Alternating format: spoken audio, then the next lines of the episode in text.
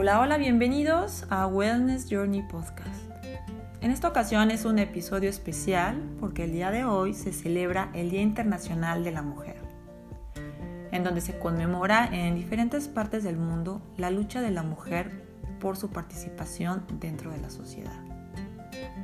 El Día Internacional de la Mujer tiene sus primeros pininos en el movimiento obrero de mediados del siglo XIX, en el que las mujeres comenzaron a alzar su voz.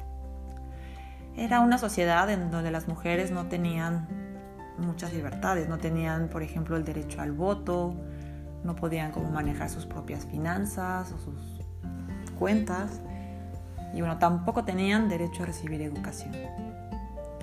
Si nos ponemos a pensar en esto, ¿no? pareciera algo pues, increíble y muy, muy lejano, fuera de nuestra realidad actual, en la que felizmente vemos que cada día vemos como mujeres increíbles y talentosas se han desarrollado en casi todos los ámbitos económicos, políticos y sociales, ocupando cada vez más posiciones claves en nuestra sociedad y a niveles internacionales.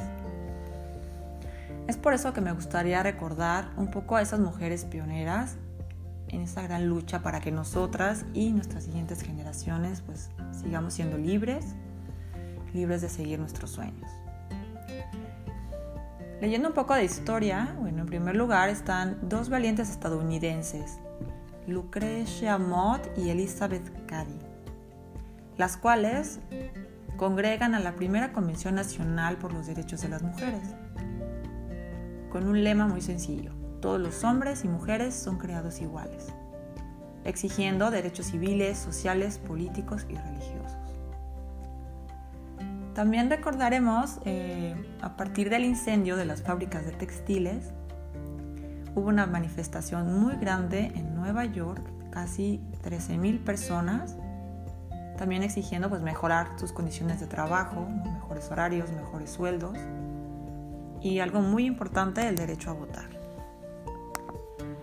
Entonces, en todas estas eh, mismas épocas, por ejemplo, en la Conferencia Internacional de la Mujer Trabajadora en Dinamarca, la alemana Clara Zetkin propone conmemorar un Día de la Mujer a nivel global. Y esta petición pues, fue aprobada por más de 17 países. También en Rusia, ¿no? miles de mujeres se lanzaron a las calles contra la guerra y una protesta que desembocó en la revolución y marcó la fecha del Día Internacional de la Mujer. Décadas más tarde, en 1945, se forman las Naciones Unidas y aquí es donde se genera el primer acuerdo internacional que consagra la igualdad de género y oficialmente en 1975 la misma ONU establece y celebra por primera vez el Día Internacional de la Mujer. Entonces, bueno, agradecemos muchísimo a estas mujeres y a todas las mujeres guerreras y que lucharon como todas nuestras ancestras, a nuestras bisabuelas, abuelas, tías, a nuestras madres, por todo lo que tuvieron que vivir para que nosotros en estos momentos tengamos más libertades. Honraremos su legado cambiando creencias y sanando esas heridas que vienen de generación en generación. ¿Cómo lo podemos hacer? Pues educando de una forma diferente. Educando a nuestras hijas a alcanzar su pleno potencial, a ser su mejor versión. Pero a mi opinión, ya basta de pelear ¿Y por qué no buscar mejor reconciliar con los hombres? A través del respeto para gozar los mismos derechos y libertades sin importar el género. Yo no quiero ser una guerrera ni una luchona, ni quiero que me recuerden así.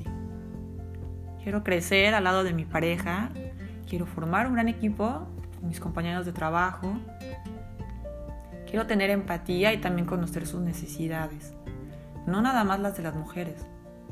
¿Por qué separarnos si podemos lograr tanto creciendo juntos?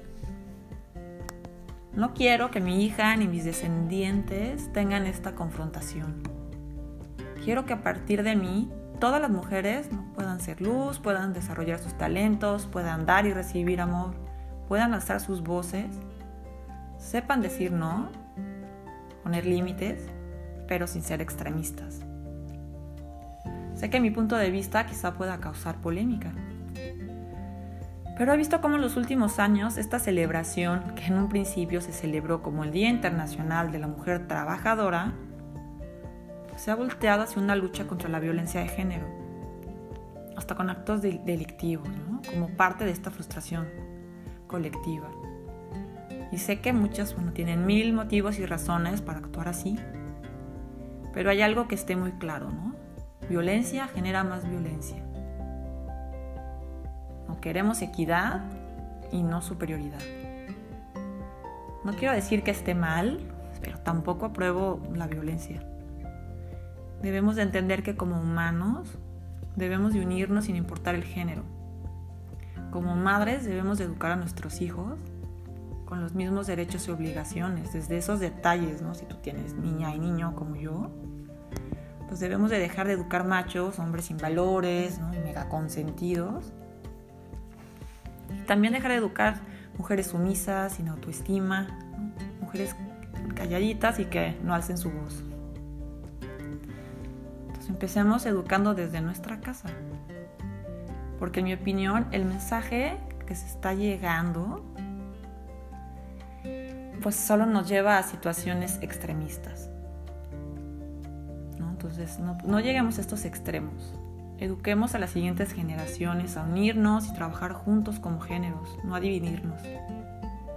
Solo así lograremos menos violencia, más amor y más empatía como seres, como seres humanos.